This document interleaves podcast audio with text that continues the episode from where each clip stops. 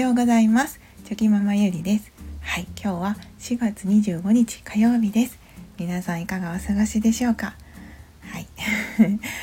昨日はあのスタイフでえっと頑張るその一生懸命頑張っていたらいつかできるようになるよっていう声かけもあの時としては考えものだなという、まあ、テーマで思うことについてお話ししてたんですけれども、まあ、ちょっと今日はそのまたまたつながりで、はい、話を広げてお話しさせていただこうかなと思います。はい、ゆるゆるお付き合いいただけると嬉しいです。あのまあ、何を話すのかと言いますと、あの頑張る頑張れっていう声かけ応援の言葉っていうのは、まあ、時としてあ残酷なものになったりするなというお話なんですけれども、まあ、これはその私の実体験をもあってですね、はい、どんなことがあったのかと言いますと、まあ、以前にもスタイフでお話ししたことがある息子が以前こう川崎病という病気に、え、なりましてで生後4ヶ月の時に、まあ2かえー、と1ヶ月半入院してたんですけれどもで、まあ、その時にですね、あのまあ、本当に初めてのこう子供の病気でしかも入院でわけのわからない状態で、まあ、子供も4ヶ月生後4ヶ月っていうこともあって私自身もまだ母として未熟な状態でですね、まあ、本当にこう大変だったんですね。でそれでもこう頑張るしかないと思ってこう自分を奮い立たせてですねあの日々入院中も過ごしてたんですけどで、まあ、そういう時ってそのついついね SNS とかも見ない方がいいのに空いてる時間にちょっと見ちゃって見ちゃうとやっぱ周りのその、まあ、友達とかがとても楽しそうに、まあ、ちょうどそれが夏の季節だったのでこうお出かけしたりいろんな思い出を作ってる様子を見ていてですね。で片や私はずっと病室の中にいてこう息子と一緒に、はい、もう朝から晩まで病室の中から一日のその外のね明るくなって暗くなってっていう様子をずっと見ていて毎日毎日同じ、まあ、景色で何をすることもなくっていう感じでただひたすら息子のことを心配しているっていう状態で。こうやっぱその前になかなか自分も進んでいるという実感が持てない期間だったのでまあその中でもねいろいろ最後らへんはこうねちょっとでも楽しむ楽しむというか前向きにと思いながら、まあ、いろんなことしてたんですけれども。なのでその期間は本当にそのつとっても辛かったんですよね。はい。まあ、まだね私も若かったですし。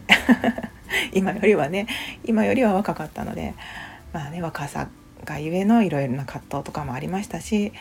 はい。うん辛かったなって思います。だけどあのそういう時にですねもう病室で言ったらその結構精神的にもこう参ってたんですよね。でその誰にもそうでなかなかお見舞いに来てくれる母とかうんそれぐらいなんですよねお話できる人って。うん、でまあ看護師さんともコミュニケーションは取れるんですけどそんなねこうなかなか長くお話しすることもできないですしそういった意味でもすっごくストレスが溜まっていまして。でそんな中そのたまにこう病室にたまにというか、まあ、毎日のようには顔を出してくれてたんですけど、まあ、母とかに対してもこう弱音をねこう吐いちゃうじゃないですか。こう辛いというか、うん、しんどいしん辛いというか、まあうん、心配だし大変だみたいなことを言うと、まあ、母もなんか「あんたがしっかりしなあかんやから」ってもう子供も大変なんやしとにかくあんたが今は今はしっかりしな頑張らなってめちゃくちゃ言われたんですよね。で親戚のあのおばたちもやっぱりそのあなたが今は頑張らなきゃ大変だ大変だと思うけど本当に頑張ってねってなんかすごくこう周りからもう頑張れしか言われなくてですねで私はその時本当に頑張ってたんですよね自分の中では、うん、もうこれこれ以上できないくらい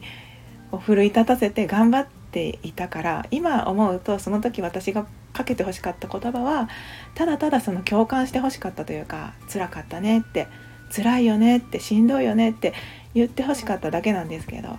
でもその言葉をかけてもらうよりも「頑張れ頑張れ」って「あなたが頑張らなきゃどうするの?」親なんだから頑張らなきゃって。なんか、うん、それしか言われなくて、うん、なんかとっても辛かったっていう記憶がありまして。でその時に学んだことはあ頑張ってる人に対して「頑張れ」って言っちゃダメだなって。めちゃくちゃ思ったんですよね。はい。まあ、それまでは私もそのどっちかというと「頑張る」っていう言葉が好きでなんか一生懸命何かをするっていうことが、まあ、自分のこう性格的にもそういう性格だったのでとにかく何事もやるやるなら一生懸命頑張るっていうもう口癖のように頑張るっていうのは使っていましたしなんならやっぱり今でもその、まあ、癖というか、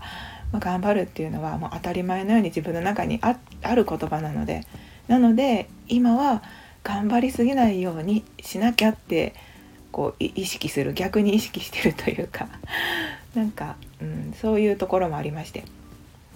でその他にもですねそうかいあの仕事前に勤めていたお店でもちょっとその最初はすごくこう順調にいってたんですけど一度だけ一度だけちょっとこう本当にしんどいなと思う時期があってですね。まあ、それまではこの仕事は転職だって思いながらですねもうその一度も辞めたいと思ったこともなくて本当に仕事が楽しくて楽しくてっていう感じで言ってたんですけど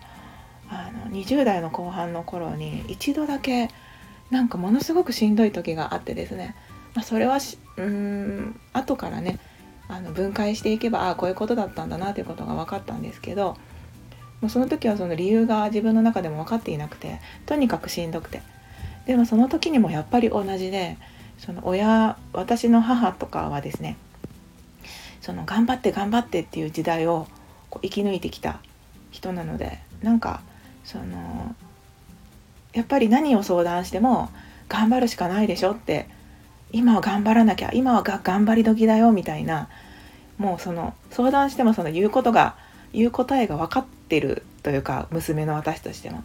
多分相談しても頑張れしか言われないだろうなっていうのが分かっていてだからこう相談できなかったんですよね。でも もうなんか一回だけすごく初めてですかね親に対して多分親も今まで順調にその仕事に行けてる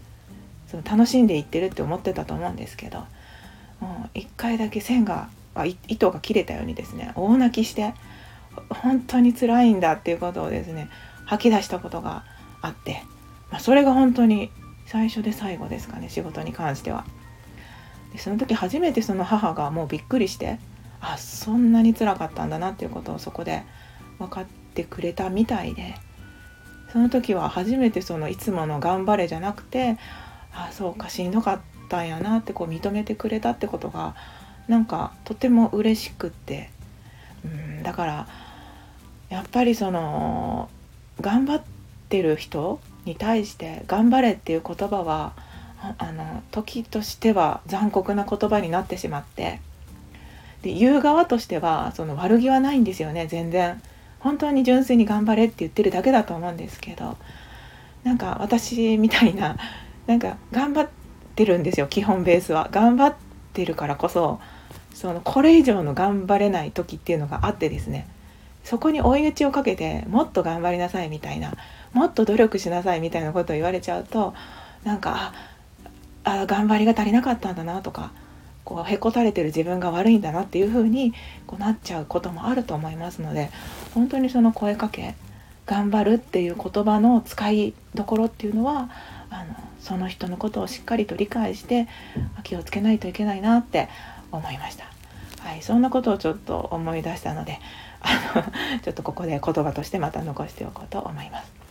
なので子育てをしている側としてはあの本当にその息子たちを見ていてですねこう何でもかんでも頑張れ頑張れって頑張ったら大丈夫だよみたいな声かけっていうのはやっぱり気をつけないといけないなって改めて思いますし